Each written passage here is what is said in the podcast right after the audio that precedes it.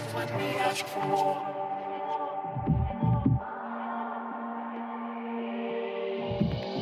is me we're hoping